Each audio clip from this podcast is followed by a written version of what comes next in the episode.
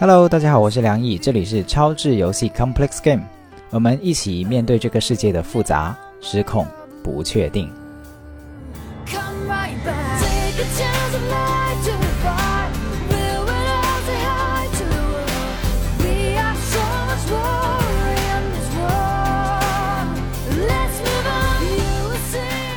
Hello，大家好，我是梁毅。这一期节目我们会回到单口。最近因为家里面事情比较多啊，真的是也同时遇上了工作坊的季节，然后就不知不觉变成了每两周更一期节目了哈。所以说真的是不能立 flag 啦，真的。前两期还在讲说，哎呀，专能周更的主播都是怪物啊。这个自己能够一直在每周更一期也很不容易啊！结果说完以后就开始变成了双周更啊，真的是有一点点羞愧的同时，也有一点点的立 flag 啊！啊，但是不管怎么说哈，嗯，我觉得自我接纳是一件非常重要的事情，就是我不想为了单纯说每一个星期丢出一期节目来，然后就硬要去录一期，嗯，这也是对自己很苛刻嘛，又或者是有的时候也会变成对。别人的苛刻，就是我们的生活到底在被什么支配着？这是我觉得这是需要勇气的，就是是不是能够很自如的去承认一些现状啊，并且因应各种的需求，对当下负责，而不只是对某种规则或者是承诺负责。因为我们也会有很大的心理压力。哎呀，我是不是违背了某个承诺？我是不是没有？兑现对于跟听众之间的嗯这种羁绊，我们怎么样在看见这些压力以后，也回到自己的中正，回到自己最初的所谓叫初心，回到我们最人性的那个地方去做决定以及做节目啊，我觉得是一个很好的生活的实践跟示范。这就意味着我们随时都可以去停下来，暂停下来想一想，我到底在干嘛。我在做的这个事情是不是真的贡献给我的生活？嗯，我的行动有没有回应到我的生活？这个也是今天这期节目引出来我们会谈的一个核心话题，就是焦虑。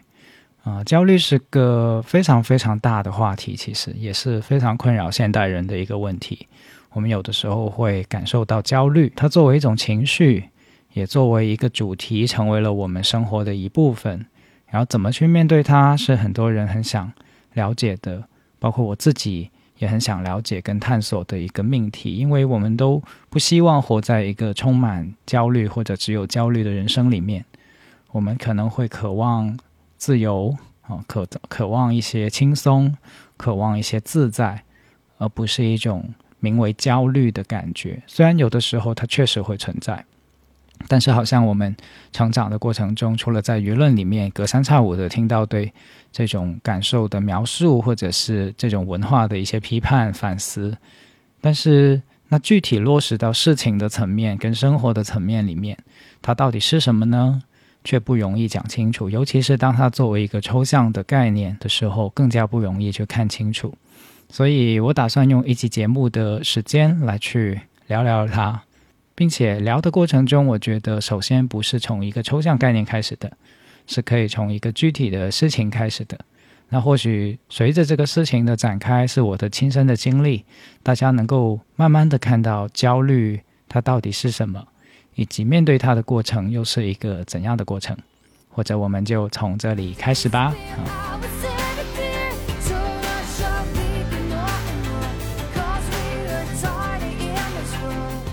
那这个关于我自己的焦虑的事情，其实是大概在两个月之前，呃，开始的一件事。简单来说，就是我接到了一个培训的邀请，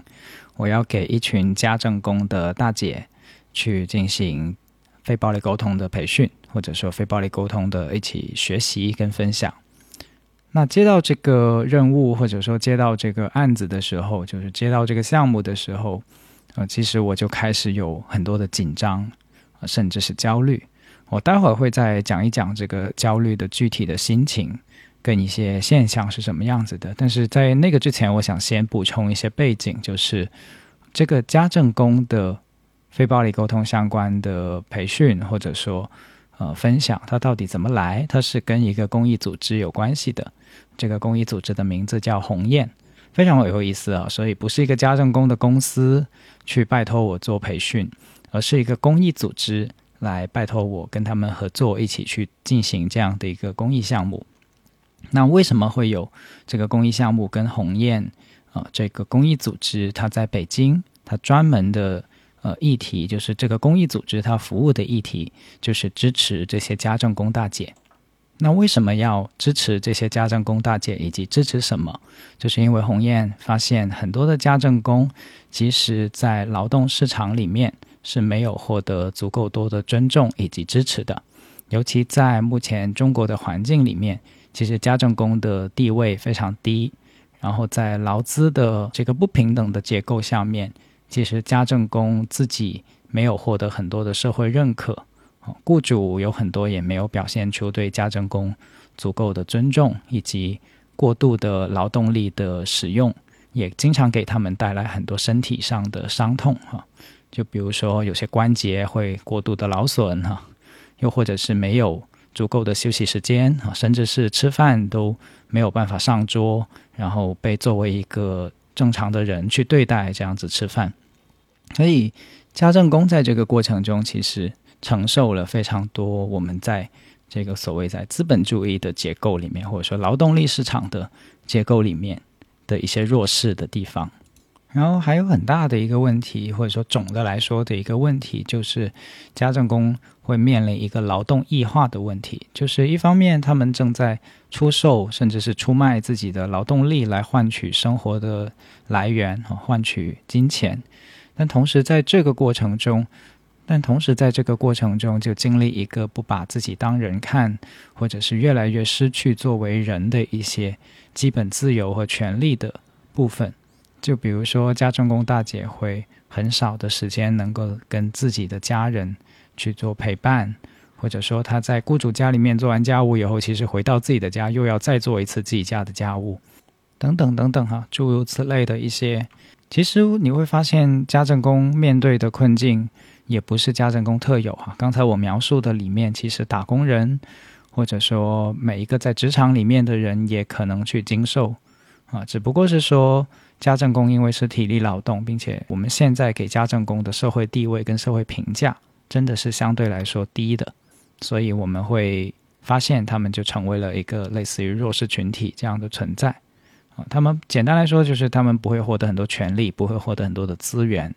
但是社会其实本质上又不断的从他们身上获取一些资源，因为正是他们的服务让很多的家庭能够。或者说很让很多的人能够免于一些身体的劳累，又或者很多的老人家也是靠他们在照顾的，很多的孩子也是靠他们在照顾的。所以鸿雁的工作里面很重要的部分，其实是怎么样去支持家政工大姐们作为人的那个部分被发现、被看见、被理解，以及得到发扬，而不是家政工一直在作为一个。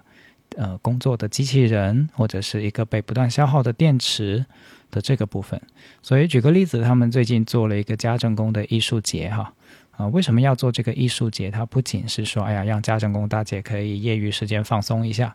那个放松一下去睡觉不香吗？去吃顿饭、去旅游不香吗？为什么要家政工去做一个艺术节？它里面这个艺术节里面有一个身体的剧场。就最后在排练了很多次以后，在艺术节家政工艺术节上面去演出啊，叫做分身。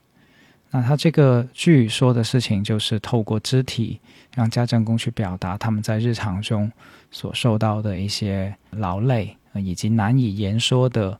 这些苦痛或者说委屈，还有包括分身的意思，就是不停在多个家庭，不停在呃自己的家庭角色。跟工作角色之间相相互的切换的一种无力感跟撕扯感啊，就把这一点去演出来，扮演出来，然后透过这个过程来得到更多的理解、看见跟释放。所以看起来做的事情很抽象，但它其实落实到的是我们非常本质的部分，就是每一个人他到底是被当成一个人来看待。还是作为一个电池，作为一个工具来看待，所以这就是鸿雁在做的事情哈，我觉得非常非常有意义，也非常非常有意思。所以他们来邀请我去跟他们一起做事情的时候，我很快就答应了。那刚才这个描述里面，呃，我也不想产生出一种误解哦，就是觉得哎呀，他们就是受害者，然后有一群人不断的压迫他们，他们叫雇主啊，这些雇主都是恶毒的，就或者是恶毒的资本家哈。嗯，我不希望产生这个很单一的想象，因为这个想象不完全符合事实。啊，我们也会遇到一些双引号好的雇主，非常非常善解人意的雇主。而在很多的劳资冲突里面，呃，家政工大姐也会存在一些对雇主的误解，或者是在沟通上面的呃冲突。比如说，他不理解，呃，主人家其实有自己的一些习惯，他也不知道怎么去理解跟沟通。嗯，然后或者是或者甚至是怎么样去。包容这些主人家里面的生活习惯，嗯，拿有时候会拿着自己的文化或者拿着自己的那把尺子，嗯，去跟雇主去干事情，但是干了不符合雇主的期待，然后可能会受到谴责，或者是雇主是想纠正的时候，他就会非常非常委屈。那所以这里面也会发现有非常大的去做一些沟通上面。就是人与人之间到底要怎么沟通的部分的分享，所以他们就有找到我，因为我的专场是非暴力沟通嘛，所以他们就希望我透过这个部分去找到一些让家政工觉得很有力量，可以去面对生活中的这些冲突以及分歧的一些方法以及一些路径。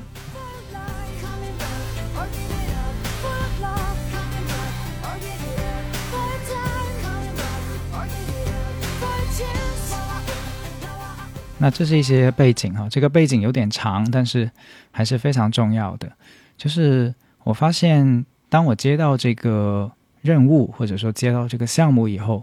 其实我是有很多紧张的。我的紧张就体现在，我发现我会不断不断的想怎么备课，以及在开会的时候，我会就是跟他们的工作人员在开一些筹备会的时候。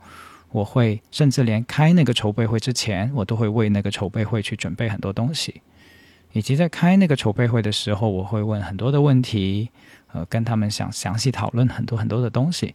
但很有意思的是，那个红烟他们的工作人员对我的专业性还有对我是相当信任的，他们就好像。给我的一种感觉就是，哎呀，梁毅，其实你不用想太多，呃，你照你平时去做的就行了。你你也是非常专业的，我们也不需要去对你有什么怀疑跟挑战。这个只只要你在，你去做就能够做好的了。就就他们不断给我传递有一种类似这样的感觉。但是很有意思的事情是，我还是感觉到自己很紧张，以及一直一直脑海里面在想这个事情，所以。这个就是我开始察觉到自己焦虑的部分的一个现象，就是焦虑如果有现象，如果落地到行为，它如果不是只是一个抽象概念，它是会发生在我们的呃内心世界里面的一个真实的心理事件。那这个心理事件到底是什么？其中一个很主要的特征就是你会发现自己不断的在想预演，就是所谓的。就是像排练一样的，你会预想啊，那个时候会怎么样啊？我要提前做一些什么？如果怎么样，那么我应该怎么样啊？如果另一个情况怎么样，那我又要怎么样啊？最快的情况可能是会怎么样啊？最好的情况有可能会是怎么样？会不会这样？会不会那样？这你的脑袋里面会有很多很多很多这样的声音跟想法。那当你察觉到的时候，你就可以发现说，哦，原来我正在焦虑这个事情。这就是一个看见焦虑跟发现焦虑的过程，而这不是必然的因为这个能力其实这是一种能力来的，我们把它叫做一种觉察的能力。那什么叫觉察的能力呢？觉察这个词非常广泛的出现在一些身心灵的学习里面，或者心理学的学习里面。它指的事情是，如果用最简单的话来说，就是我我们能够听见自己脑袋里面的声音。什么叫做听见自己脑袋里面的声音？就是像刚才我描述的，我的脑袋里面会想这个，会想那个。其实我们的意识啊，所谓意识流、意识，就是我们现在是清醒的。只要你不是睡着的状态，那么大概率你在清醒的时候，其实你脑袋里面是有一个声音的。那包括你现在在听我的节目，其实你脑袋里面那个声音也不是完全闭嘴的你脑袋里面那个声音会随着我说一些内容，包括刚才讲。他其实不断的在思考，他有可能在复述我说的话，也有可能有一些自己的想法，有一些自己的看法。比如你可能现在在会开始在回想，哦，我是不是今天也有一些想法啊？我在吃早餐的时候，那我脑袋里面的声音是什么呢？我在看朋友圈的时候，我的脑袋里面是什么呢？然后当你想这些的时候，可能你就会想到，哦，我想起来了，今天朋友圈里面有一个，哦，我让我非常非常生气的新闻哈。就你会就开始想，其实那个不仅是想，它是你脑袋里面的一个声音。然后你看到任何的一个人啊，在地铁上或者在街上看到一个人，比如看到一个人在插队哈，然后你脑袋里面那个声音可能就会说：哇，天哪，这个人好没有素质，他怎么会这样子的？这个人好讨厌啊，他能不能不要这样子啊？那那群人也是的，他们站在那里也一动不动哈，就由着他去插队。就你脑袋里面就会叭叭叭叭叭叭叭的，呃，这个在佛教里面他们叫做猴子脑啊，就是像有一个猴子一样的，在你脑袋里面不断不断的说很多的话，就是特别有精力的，停不下来的这种感觉。那这个其实就是我们的大脑、我们的意识、我们的真实的内在世界每天的真实的心理事件，区别只是。你知不知道它存在，以及有没有知道它正在说什么？就是知道自己在说什么，知道这个猴子脑，或者说知道这个脑袋里面的声音，它到底在说什么？这个动作本身是具有巨大的意义的。这个过程就叫做觉察，就是我知道我正在这么想，我知道我现在正在有这些想法。这个本身就已经开始产生出一些安定，或者说一些智慧。所以很有意思的事情是，那个真正意义上的焦虑的人，他其实是不知道自己在焦虑的啊。虽然作为旁观者，我们会有的时候看到一个人很焦虑，对吧？他我们怎么判断一个人很焦虑，或者说怎么讲知道一个人很焦虑？就是我们看到他又在摇笔头哈，又在挠头发哈，而且会会说很多。不断的不断，一个小时里面可能重复二十次去问那件事情，去聊那件事情，去说那个事情。然后你跟他说完一遍了，他有方法了，他已经有思路了。但是过了两个小时，他又或者是甚至过了一个小时，他又开始讲那件事情，又开始跟你聊那件事情。啊，你感觉到他的情绪还是非常强烈的，就像困在了那个事情里面的的这种感觉。那这个时候作为旁观者，你就会知道，哦，这个人很焦虑啊。这个人在为这件事情很紧张。那还有一个特点就是，这个猴子脑里面说的话，它其实不纯粹是一个，就因为刚才的这个描述可能会让大家联想到的是一个机器人哈，就是一个机器人，它不断的有代码，对吧？它不断的在输出一些，就像 ChatGPT 一样的哈，这个 ChatGPT 不断的给你说一些话。那是不是这个也也也很焦虑呢？我们不会说 Chat GPT 很焦虑，对吧？那区别是什么？区别就是我们不仅不停的在脑袋里面有一些声音，并且这个声音是附带情绪的。那个声音不是只是信息，不是只是客观中立的信息，它每一个声音都是带着情绪的。比如就像我刚才举的例子，哇，这个人好没有素质啊！天呐，这个人好恶心啊！就当你说这些话的时候，其实它里面这些话里面是附带着情感、附带着情绪的。这就是我们说的焦虑，或者说，啊，人的情绪本身它的一些特性啊。所以，当你能够听到脑听到你的脑袋里面的声音，并且同时感受到这个脑袋里面的声音它附带着的情绪的时候，你就完成了一次觉察。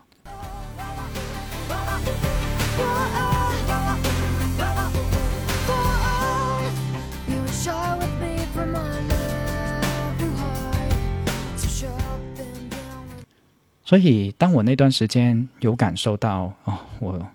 不断不断的在想，到底要怎么备课，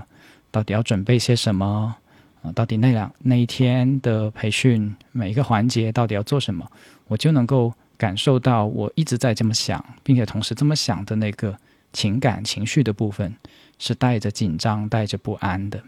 然后我就由此去看见自己正在焦虑。啊，很有趣的事情是。当你看见自己焦虑的时候，其实恰恰焦虑是能得到一些释放的。就像我刚才说的，嗯，那个最焦虑的人是根本就不知道自己焦虑，而是任由那个脑袋里面的声音去支配自己，并且自己陷在那个循环里面。那跳出循环，第一步肯定就是要知道这个循环的存在啊。因为当你知道这个声音的存在的时候，部分的你已经完成了跟它的分离。当你看见情绪的时候，你也就能够呃明白，你不完全，你的世界不完全只有这个情绪，你已经能够更客观、更平静的。去看待你的内在世界发生的事情，你就获得了更多的心理的空间，跟更多的注意力的永的余裕，去看看以及去继续过你的一些生活。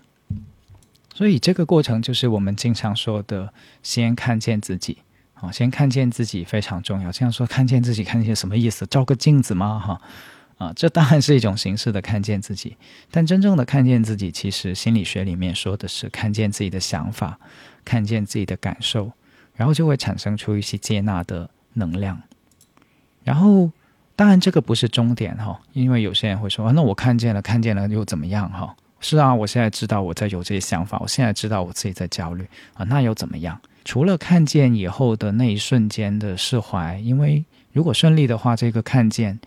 是会给你带来一些放松的感觉，就像我刚才描述的，因为你已经不完全跟那个声音是一个东西了，已经开始分离出来。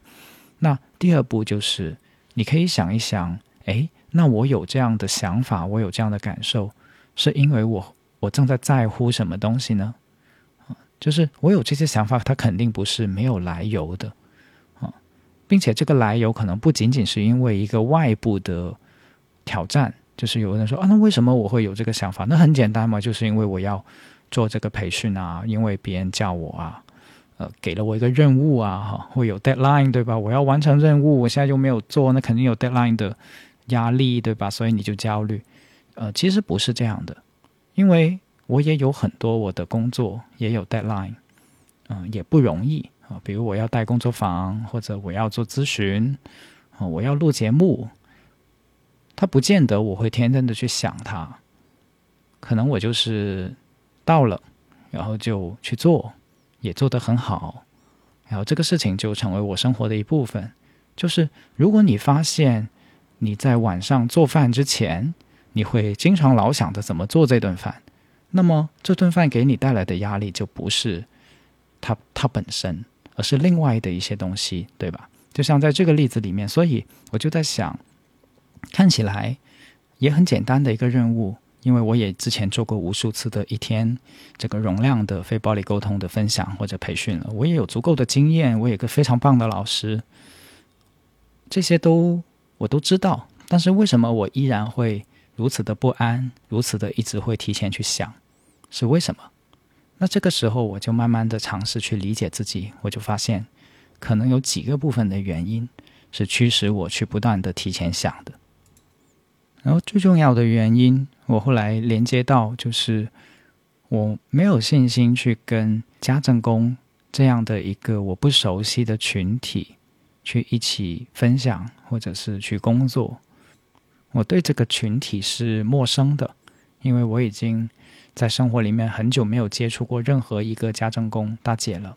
因为我的家里面平时家务都是我自己做的，然后我的父母他们。身体也还很健康啊，家里面还没有请家政工。总的来说，就是我对于家政工这个群体是陌生的，我不知道，我没有实感，没有接触感。而同时，我又知道鸿雁是一个非常非常的支持家政工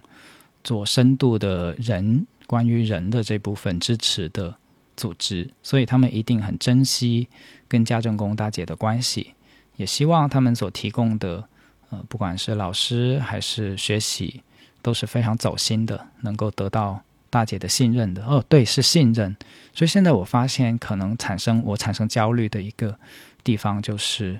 嗯，我很珍惜或者说很想守护鸿雁跟家政工大姐之间建立起来的这份信任的纽带。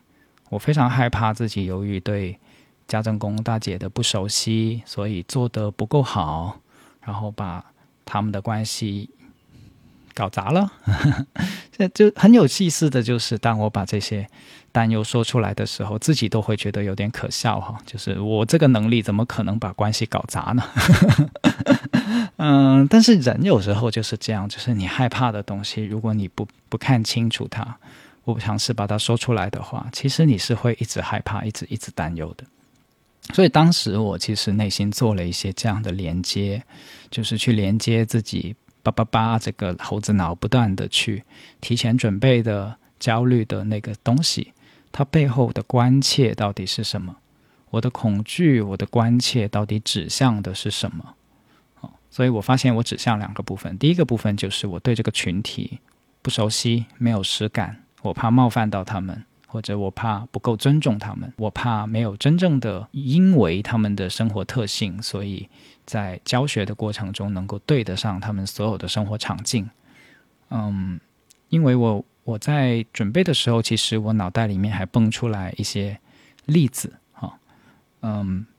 就是你在焦虑的时候，其实脑袋里面蹦出来的一些可能看起来不相关的事情，其实也是很重要的，让你去理解自己的恐惧，跟理解自己的在乎的一些线索来的。那我就回想起来，那时候我想的事情里面，还想到一个故事，就是我们非暴力沟通的世界里面，其实是有很多来自不同国家、不同地区的老师的。那其中有一个老师，他来自夏威夷啊，他平时在夏威夷生活，他已经退休了。然后呢，他但是虽然他退休了，他还是很有爱心。他就平时会每个月拿一些时间出来，啊，去支持中国区的这些非暴力沟通的老师。有一个就是，如果他们有什么疑问，啊，可以拿出来，或者是有一些什么烦恼，可以陪他们聊一聊。这样，他就每个月提供这样的一个退休以后的免费的服务，这样子，嗯，算算是一个公益活动吧。然后我就听说他。有一次，呃，做这个支持的时候，然后中国区的老师讲了一些在中国的烦恼啊，或者说在国内的一些困扰。然后讲完了以后，这个呃夏威夷的老师他也非常努力的去倾听了，也非常努力的去呃感受了。那个时候是刚刚二零二零年吧，大概疫情刚刚爆发的一段时间，然后有一些。难过吧，就是对于中国很多中国人来说，都有很多很艰难的时刻。然后分享完了以后，这个老师夏威夷的老师很用力的、很努力的去倾听了。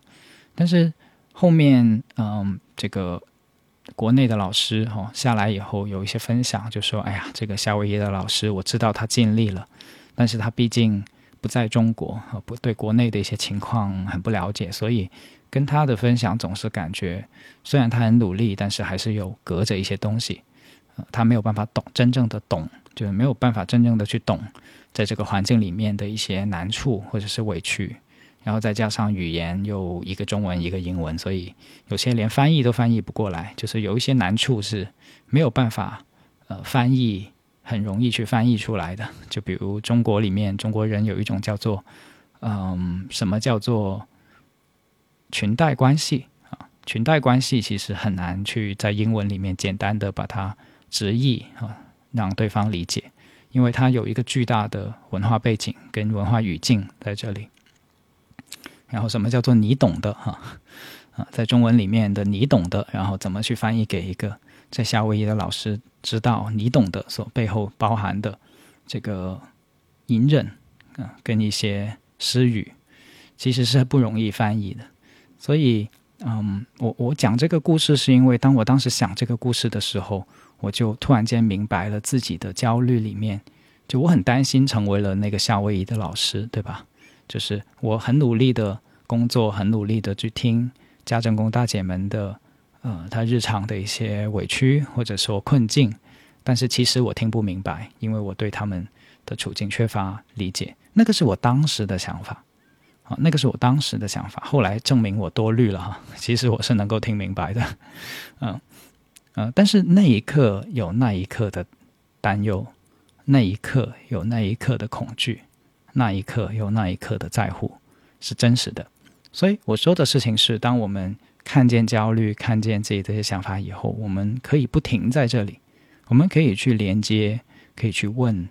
嗯，这些焦虑的想法，如果它只是想法。那么它背后意味着我自己有什么样的关注，有什么样的在乎，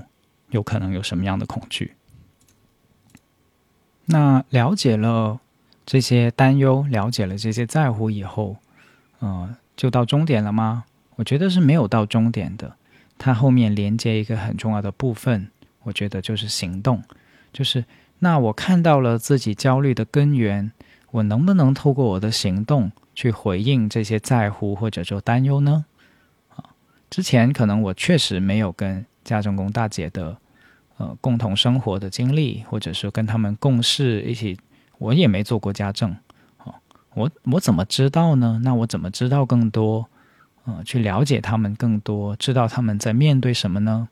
于是当问这个问题出现的时候，我就突然间想到，哎，那鸿雁跟他们有那么多的接触交流，他们肯定有积累一些案例啊。我是可以找他们的工作人员去要一些家政工大姐，呃，平时觉得有难处的一些案例素材，没准他们有很多。于是我就产生了一个请求的契机，就是去问鸿雁去拿一些过去他们积累的案例啊、这些素材啊等等。就当我想到这个办法或者想到这一步的时候，我发现我的很多焦虑或者说很多的呃那个那种压在心头的感觉，瞬间就有一些放松。这个是很好很好的信号，或者说很重要的信号，在告诉你，嗯，你找到。地方了，就是找到那个事情压着你的部位了，你找对地方了。这个是也是我之前经历过很多的焦虑的时候，啊，当他得到释放的那一瞬间的一些共通点，就是你真的找到了。简单来说，就是你真的找到了自己的痛点啊，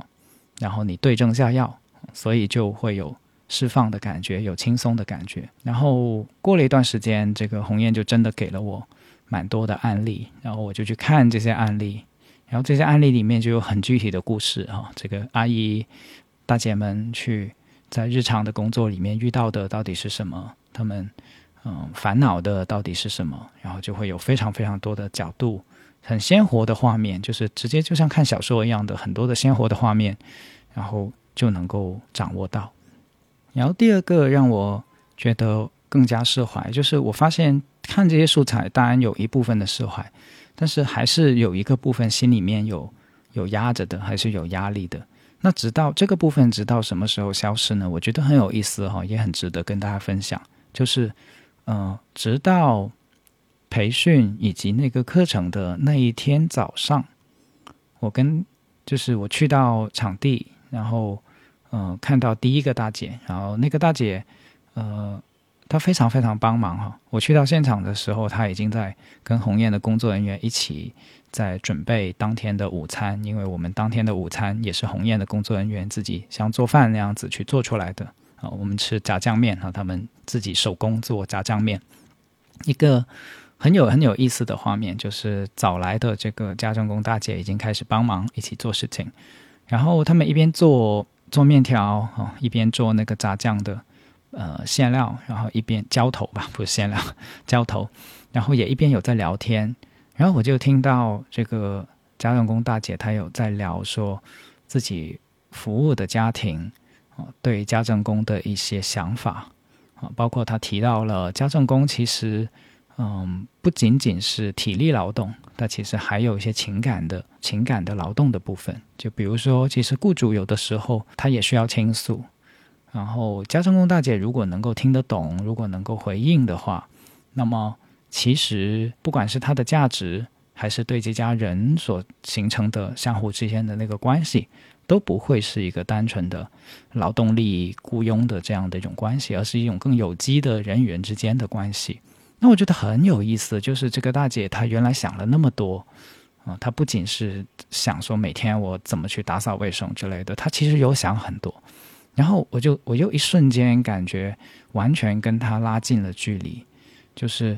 哦，真的有一个活生生的人在我面前，我也开始跟他们交流，然后我就开始也有跟他一些聊天，然后他就跟我说了最近他的一个姐妹哈遇到的一些自己内心的委屈哈，然后他说哎你觉得怎么办？这样我就开始跟他聊，然后只是聊了不到两分钟，我感觉我整个人就放松下来了。那个放松下来，是因为原来我之前觉得很焦虑的那个事情，其实来源于我跟他们没有实在没有交流而没有交流的时候，我就感觉没有把握，因为我觉得对于嗯一个一个人或者一个事情要做得好，但如果大家还记得的话，就是前面我说的，其实我很看重的是，呃，我我会不会搞砸了这个鸿雁 跟家政工大姐们的信任？但是信任是可以当场创造出来的。人与人的关系其实也是真实的机场，面对面、实时的去建立跟创造的。他没有办法透过我们提前的去想想想想想，然后就能够去回应或者说建立。就是举个例子，比如说现在你要去跟你的领导沟通，嗯，你能不能请一个假去一个很重要的、你觉得很重要的学习？那如果你单靠想，这个事情你是会想不通的，因为那个你想要解决的事情，它就是要透过面对面，从开始交流、开始对话的那一瞬间，才开始发生真正的回馈，或者叫做叫做发生真正意义上的交互的。而交互是没有办法透过你一个人脑袋里面去单单自己想去解决的，它就是这么一个事儿。所以，我们有很多的焦虑，其实是在焦虑跟别人的交互，而跟别人的交互是没有办法自己想通的，因为他就是要跟别人说话，去当场的互动，当场的交换信息，当场的建立关系，当场的建立信任，才会得以呃改善的。所以，我想分享的就是，到了那一刻，那个真实的互动发生的时候，然后我的。焦虑就完全消失了，因为在那个现场，我可以问任何的问题，我也可以知道家政工会反馈给我，就大姐会反馈给我，她的反馈会告诉我，给我线索，到底我听明白了吗？到底我有没有理解他们？这些都是他们当场会给我的反馈。所以，如果我的焦点都放在自己身上，就是啊，我做的好不好啊？啊，我有甚至再想深一步，就啊，我有没有资格这样做啊？我是不是有很多傲慢呢？就一直在自己的世界里面打转，我就很焦虑，因为我没有真正的跟他交互啊。然后很有意思的事情是，当我真的去跟大姐们交流，去开始教学的时候，确实有一些事情是现场做了调整的。比如我的备课里面，我备了很久很久时间的课，然后。嗯，备了超就是最终认为是其实是超过了那个那一天的容量的。我比如说早上我准备了两个练习，下午我也准备了两个练习，但事实上最后早上进行的只有一个练习。但是结束了以后，那个不管是鸿雁还是家政工大姐都觉得呃做的很好，这一天做的非常非常棒。就是说他们几乎没有感觉到，哎，原来我是少了一些内容或者减少了一些内容。这个就是一个很重要的部分，就是我们是不是一定要如计划去进行才叫做顺利？因为其实我自己有很多的经验，也是在这个部分的，就是你的准备只是你的准备，但是现场你要真的去回应到现场真实的需要，而不是只是沉浸在自己的计划里面，那就没有去把对方当成真实的鲜活的人去看待了。所以在这个部分里面，其实当场现场就做了一些调整的，呃，这个调整其实也是基于在那个当下看到了那样的节奏，或者是看到了那样的情况。因为有的时候你会发现，哎，这个热身都需要多一点的时间，啊，某个地方需要有更多的讲解，甚至原来不需要去举例子的，现在要举例子了。所以真实的教学过程其实有可能是会跟原来的计划不同的。但是我也很庆幸。我不只是按着计划照本宣科，而是在互动中去去决定到底要怎么做。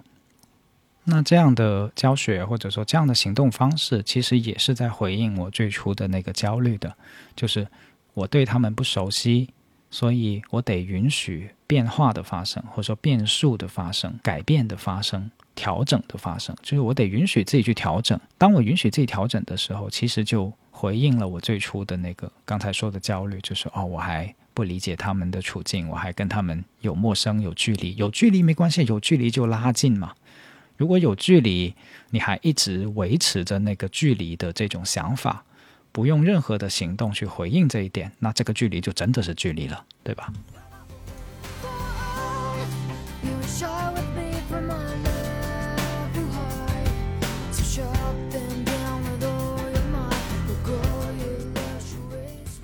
所以现在我们不妨尝试从这个例子里面出来哈。当然，我这个焦虑可能跟很多人的焦虑从主题上来讲结构不太一样哈。比如，有的人可能是对考试焦虑，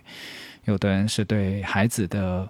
呃教学，就是怎么教孩子感到焦虑，或者是要对于给不给孩子用电子产品啊感到焦虑，或者是对就业啊，到底我要到哪里去就业感到焦虑。呃，主题五花八门，跟我的主题肯定是非常非常不同的。但是我尝试跳出这个事情来，去跟大家复盘或者抽取，如果焦虑有共通性的话，我们来看看刚才那个事情里面，我有我们有什么共通的东西，关于焦虑的可以抽取出来。那第一个就是共通的，我们是不是可以看见自己的想法，听见脑袋里面的声音，从而去觉察到焦虑的存在？第二个共通的地方是我们是不是可以透过这个焦虑的声音，去连接背后的需要，或者说背后的我们很在乎的东西，或者很恐惧的东西。然后第三个共通的地方是我们是不是在可以知道了自己这些恐惧，知道了自己这些在乎以后，连接到行动啊，有一些行动去让这些需要，或者是让这些焦虑，让这些恐背后的在乎和恐惧。有一个落地，真正用行动去回应到我们在乎的东西，以及第四个，是不是从脑袋里面不停的自我斗争、自我的内心打转的那个过程里面出来，呃，交给现场，交给那个真正跟那个东西相遇的时候的那个当下，这四点我猜是共通的。那我们不妨拿着这四点哦。去看看，如果把它放进一个家长的焦虑里面啊，是不是可以有一些这样的共通，或者是有这样的一些启发？比如，如果有一个家长啊，他感觉哎，我的孩子经常拿起拿起手机来玩。我觉得每一次看到他玩手机，我就很焦虑啊！甚至他不玩手机的时候，我也脑袋里面不停的会在想：哎呀，他天天玩手机啊，怎么办啊？哈，他这个眼睛是不是要坏掉啦？或者说啊，反正就是那种很烦的感觉，很烦躁的、很焦虑的感觉就涌上来啊。那我们就可以用这四点哈，或者用这四步去问问看哈。哎，首先第一，他有没有听到自己脑袋里面这个焦虑的声音？他每一句话是怎么说的？那个焦虑的声音在什么时候会响起来？就是说说出话来叭叭叭叭叭的去困扰他，他有没有看见这个部分？然后当他看见这个部分以后，他可以尝试去连接哈，自己到底在乎的是什么？除了刚才说的可能在乎孩子的眼睛会坏掉以外，那是不是还有对于一些教育的焦虑啊？比如说，哎呀，孩子这么早的接触电子产品，那会不会他的心智啊，他的？心理会受到很重要的影响，他的一些未来的可能性就会被封住啊，他的一些习惯会不会就是会坏掉？就是尽可能的把你心中的害怕的东西、真实的、呃介意的东西，去把它说出来、写下来，或者说至少把它文字化哈。那我们更更了解自己到底在担心什么，以及我们在乎的到底是什么。然后第三步就是看看行动的层面怎么样去回应啊，并不是说现在要做什么，而是去评估，哎，我们的行动或者说在做法上是不是跟我们的认知有脱节？啊，比如我有有时候跟一些家长聊天，就是他们对呃不仅是孩子看手机这件事情，然后跟他们聊的时候，就会发现他们对于要不要报一些。报一些班，哈，就是给孩子报班，去接受一些教育的，比如说提前要学英语，哈，背单词这些事情，他们会很焦虑。然后我跟他们聊的时候，就发现，他们一方面会很害怕说，啊，自己成为了一个，就是很像虎妈，或者说很。呃，压迫性的家长啊，总是逼着孩子去学这个学那个，没有给孩子足够多的童年，或者说给孩子足够的休息轻松。然后同时，他们又害怕耽误了孩子啊，因为很多的别的孩子也在学，很多的专家或很多的抖音或者说很多的媒体也在鼓励他们说：“哎呀，这个孩子确实是要早一点去呃开发。”哈，老师也会跟他们讲这个，如果不早一点的去学会一些东西，那如果在学校里面掉队，那么你的孩子会成为一个学困的孩子，那后面要追这个问题就很大了。他自己本身也会呃承受巨大的精神压力，然后。就是你从一个后进生哈，就班里面到吊车尾的，到要往前爬，这个心态就很难了。等等等等等等，就是会有很多很多这样的很真实的两难。就是这也不是，那也不是，好像我又不想做一个坏家长、压迫的家长，但是我又怕耽误孩子，又怕孩子变成了学困以后，他也长大了会埋怨我，或者说他长大了以后的过程啊，会变得一个非常辛苦的过程。所以这里面其实家长有这些很真实的、复杂的呃困境跟想法在里面。那对于这样的一个困境，其实我有一个基本的观察，或者说有一个观点，就是说，嗯，我们的焦虑其实不仅仅是来源于这样的两难，不仅仅是来源于面临的巨大的教育的挑战，而同时也是因为行动。跟我们的问题产生了脱节。什么叫做行动和问题之间产生了脱节？就是其实如果刚才那个家长他能够很清晰的复盘出自己不同的这些担忧跟关注的时候，他就产生了问题。而拥有问题其实是人类的一个基本处境来的。简单来说，就是拥有问题不是问题，但是。没有看到自己在面对的问题，并且尝试去真正的回答它，这就是问题。我再说一遍，就是你有问题不是问题，你有问题，但是你的生活的所有的行动都没有在回答问题，那就是问题了。什么意思呢？这句话比较抽象哈。我举个很简单的例子，就是比如你有一个就业的焦虑，你很害怕自己找不到工作。那这就是你拥有了一个问题。那真正的解决跟回应这个问题，就是你意识到你在做的事情，或者你在想的事情，你在行动的事情，正在回应你这个真正的问题。那如果当你这样做的时候，这个问题其实就不会是一个很大的问题。你会明白，哦，是的，现在我的确还没有找到工作。但是现在我不管是去看什么东西，或者找什么人，或者做什么样做还是不做简历，我都是在贡献给这个问题的解决，是真的能够回应着这个问题的。那么这个时候，你就会发现，这就像你知道了目的地，同时你知道自己在路上，那你就走下去，走到目的地只是时间问题而已，对吧？那这个时候你就不会焦虑。或者说，你的焦虑就能够得到相当程度的缓解，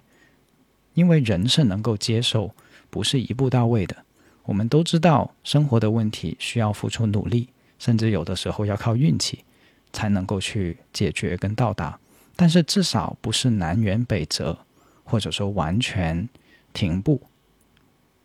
但是如果你发现你每天的生活，你每天做的事情，在你。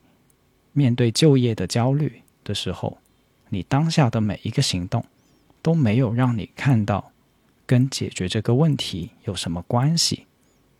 跟真正的回应就业这件事情有什么关系？那么这种过程就会成为一个非常非常焦虑的过程。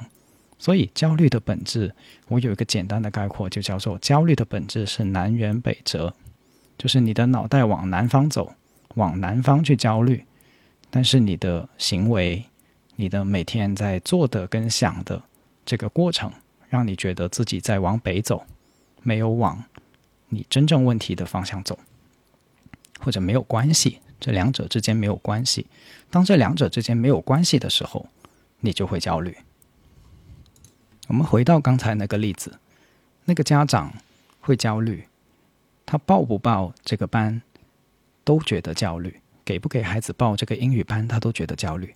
但是如果他发现，其实他现在最关注的问题，就是他拥有的这个问题，其实是关乎于这个孩子未来会成为一个什么样的人，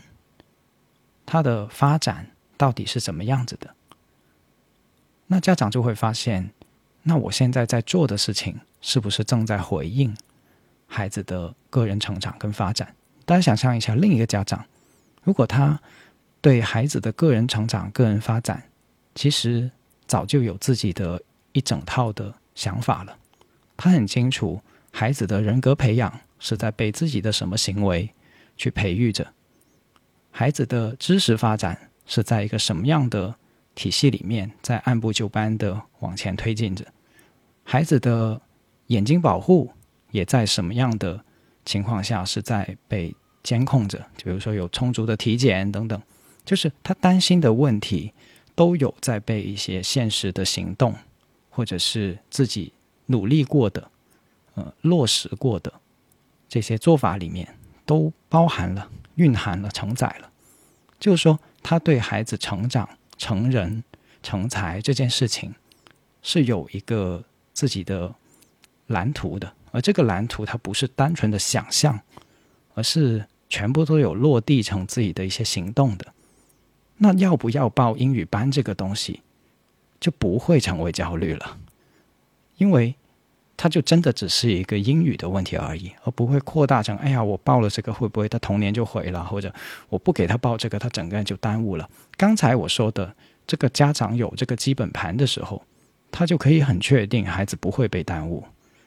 他有这个基本盘，他就很确定自己的孩子不会随便的受到伤害，或者随便的会剥夺掉一些什么东西。所以，这个焦虑的本质不是由这这个报不报英语班，不是由英语班这个东西去产生的，是跟家长自己有没有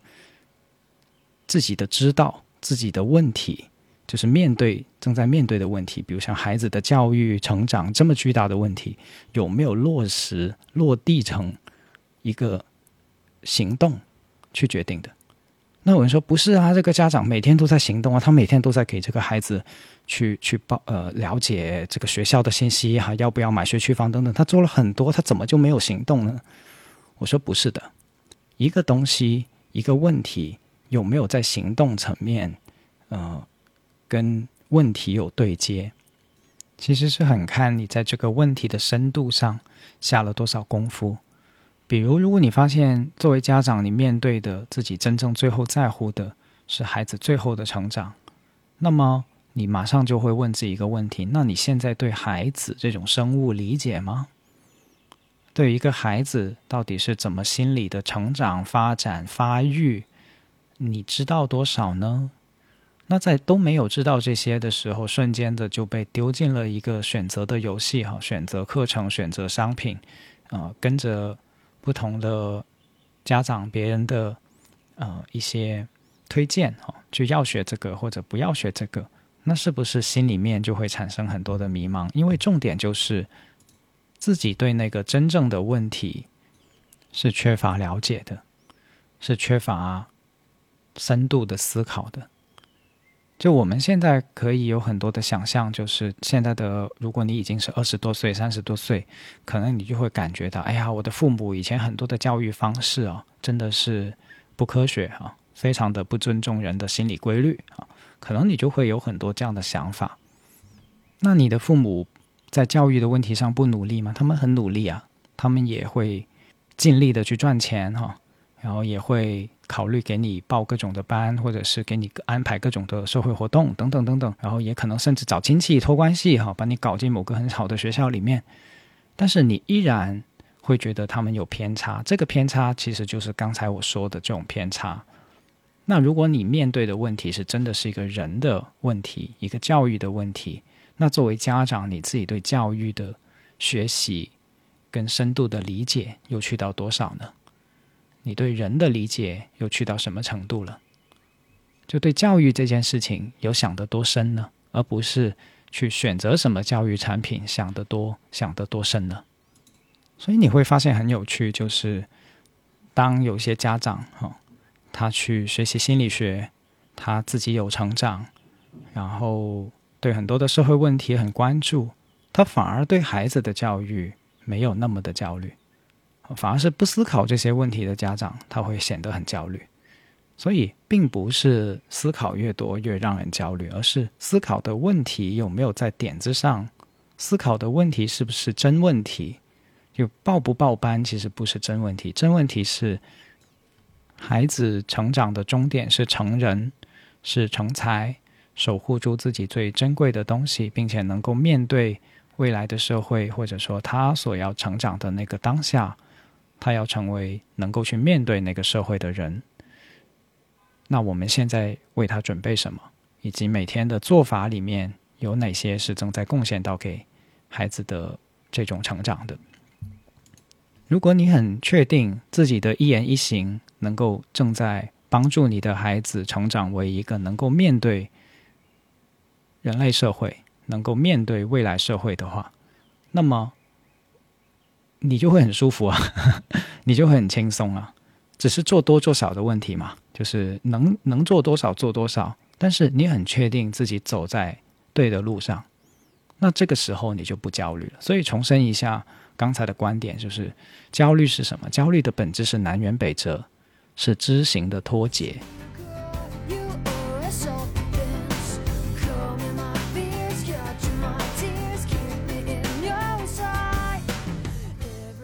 如果你没有发现自己的行动正在怎么样贡献给你真正面对的问题的时候，那其实焦虑就会产生，迷茫就会产生。不管我们把那种感觉命名成焦虑，还是命名成迷茫。还是命名成抑郁或者痛苦，它可以是任何的名字，但是那种境况或者那种感觉，其实我猜很多人都有过。我对它的概括就是，它很重要的一个方面就是南辕北辙跟知行脱节。所以从这个角度，我们也能更更好的理解，就是焦虑为什么成为了一种现代病，就是现代人其实是有一种最深刻的焦虑的，我们。可以把它称之为存在的焦虑。关于存在的焦虑，就是 being 的焦虑。什么叫存在焦虑？就是我这辈子到底要干嘛？我来到这个世界，如果不只是为了吃吃喝喝，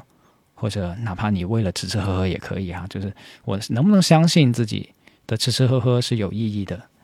嗯，怎么样找到自己生存的意义感？这种方式，找到自己的道路。那当没有办法走进这种状态的时候，其实就会有一种存在的焦虑。它是一个非常古老的哲学命题哦，但是在现代这个问题会进一步的放大，因为它没有很单纯的办法，很单纯的透过你，嗯，上有没有上到一所好的大学，或者是找到一份好的工作，就能得到完全的回答。但是从我们今天对焦虑的探讨里面，如果我们抽取知行脱节这一点。其实，或许我们能够更好的理解这种存在的焦虑到底是什么意思。就是你的行动是不是在跟你脑袋里面的思虑、想法之间有一个很大的关联性？比如举个例子，嗯，最近可能很多的人在看新闻、看网络信息的时候，都很关注性骚扰的议题，对吧？那性骚扰的议题，它是一个很重要的、很有价值的性别议题。呃，我们花了几年的时间，或者更漫长的一些一段时间来争取更大的呃社会共识，或者说正在争取更大的社会觉醒。那所以它其实是一个很重要的社会议题，但同时也是每个人在面对的一个社会的情境。那往往有很多人体验到，在看这些新闻或者看这些信息的时候，是有一种焦虑感的。那这种焦虑感，我怎么去理解它？就是，如果你想象一下，嗯，你你身处一个机构，啊，这个机构的工作就是防治性骚扰的工作的，啊，这个机构如果你工作足够努力，如果你的工作嗯有效，啊有效率，那么性骚扰的问题会逐步的改善。当然不是一天就全部的消失，马上的改善，但是可能在看得见的未来。那么这个问题是会逐步的改善的。你想一下，你在这样的机构工作，你又很在乎性骚扰的议题，那你是不是每天会活得充实？因为你的工作正在贡献给你想要解决的问题，你就会有一种强烈的充实感，至少不是迷茫和焦虑。当然，你听到又出现了受害者的时候，你还是会难过。你听到有很多恶劣的案件的时候，你还是会可能觉得，哎呀，真的是怎么又这样啊？但同时，你知道你自己的行为、你的行动是正在贡献给一个你很希望面对跟解决的问题的。那这个时候，其实你就会在那种很很焦虑的。其实焦虑它不纯粹是一种紧张感，它有的时候也会是一种无力感。就是无力感也是一种焦虑，你就不会有很强的无力感。就是如果你真的在那样子的一个机构做着那样的工作，并且卓有成效的话，你就不会会困在这种无力的焦虑感里面。那我知道听到这里的时候，可能会你会想说啊，不是啊，梁毅，我跟你有不同的想法，我还是会觉得很焦虑。我我如果做那个工作，我甚至会更焦虑啊。那我就说。或许，如果你有这样想法的话，是因为你感觉要去做这个工作的那个方法、那个道路，它不是真正的对应到这个问题的真问题。就像是如果你做教育，然后你去做一个补课的老师，嗯，去让学生做更多的题，嗯，去让学生考更好的大学，就是你的工作主要就是透过。应试教育的系统，来让现在的孩子有办法考到更好的大学，你可能也会很焦虑，因为虽然你做着教育，但你心里面又有一个部分知道你在反教育，就是你没有在做教育真正要帮助学生的，去直接面对社会问题，或者说解决一些真正他们未来要去面对的呃困境跟问题。获得能力，就是如果你很确定，简单来说就是，如果你做一个老师，你很确定你教的东西能够帮助到一个孩子未来去面对社会，过好他的人生，你是不会焦虑的。同样的，如果刚才我举的那个例子，你做一个性骚扰的防治机构，或者说推动这个议题的机构的员工，你的方法真的你感觉能够贡献给一个未来的更少性骚扰的社会的话。是真的，真的会改善的话，那么你是不会焦虑的。但是如果你发现你做这个工作，你每天做的事情啊，在你的想象里面就是，哎呀，我去写写微博，写写公众号，然后去呃拍拍抖音的视频，但是你其实不太相信更多这样的内容能够带来一个完全不一样的世界，因为你知道这有很大很大的局限性，或者甚至只是在加重。某一个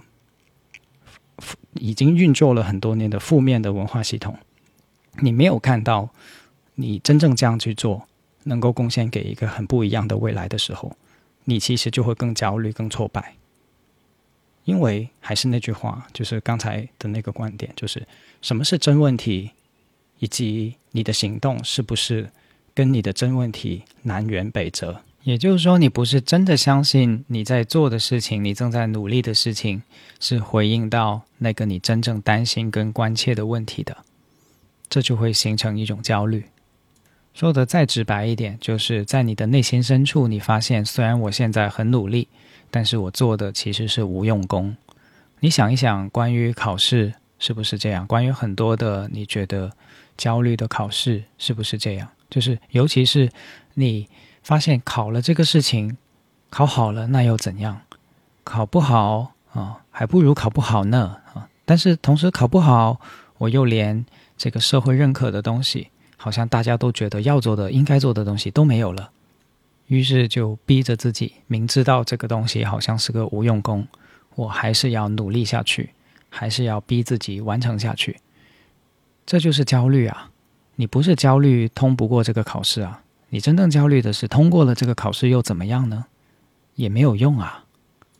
所以面对问题，可能是一个要很诚实的去面对那个真正重大的问题的过程，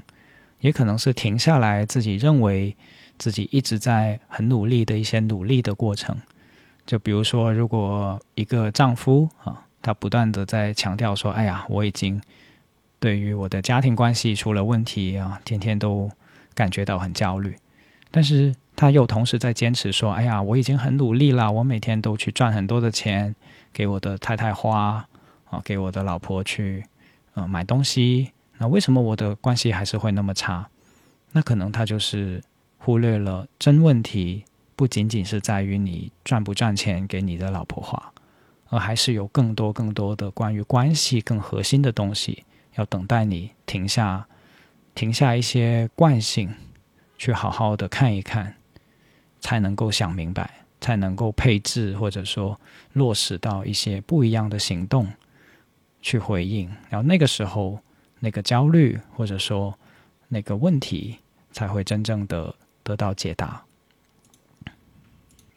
所以，你你的焦虑可能也是在提示你。反过来说，我觉得，呃，聊到这里，我觉得这一集如果有一个很有价值的观点的话，就是反过来说，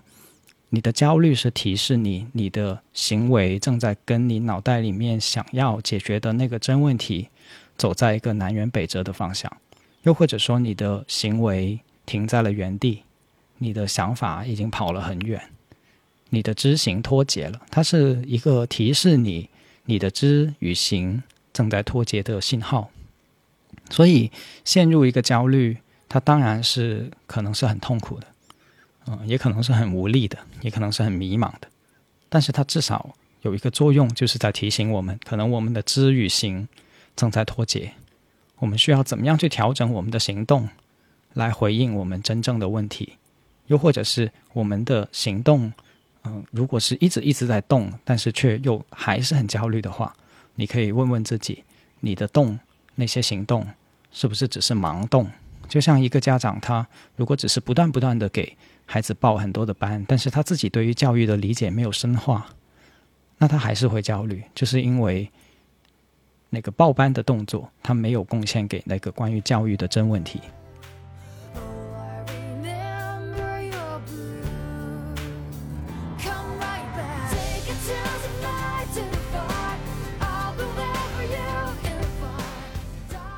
那我们花了一集的时间来讲焦虑哈，我不敢说我已经看透了焦虑，或者说把焦虑一些最重要的东西给穷尽了，当然不是哈。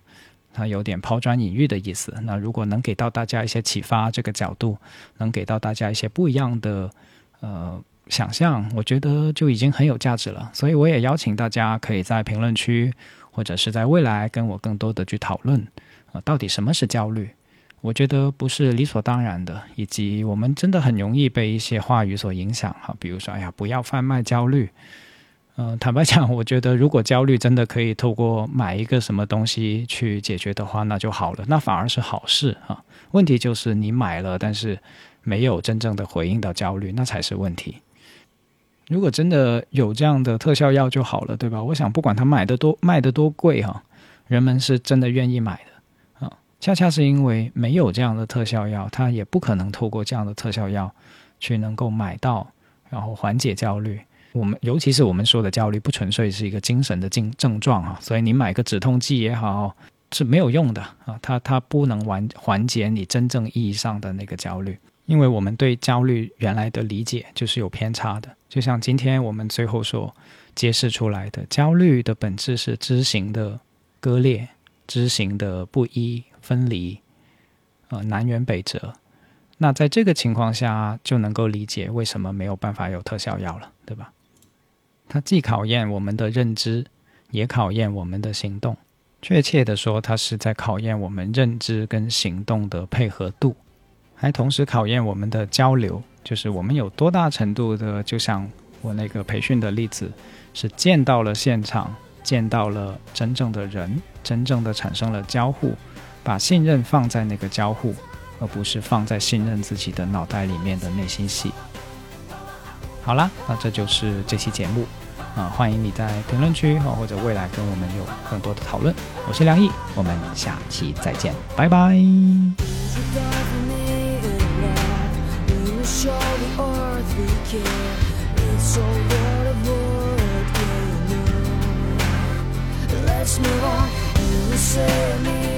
despair. I will a tear, so I. Cause we are tired. Come right back, take it to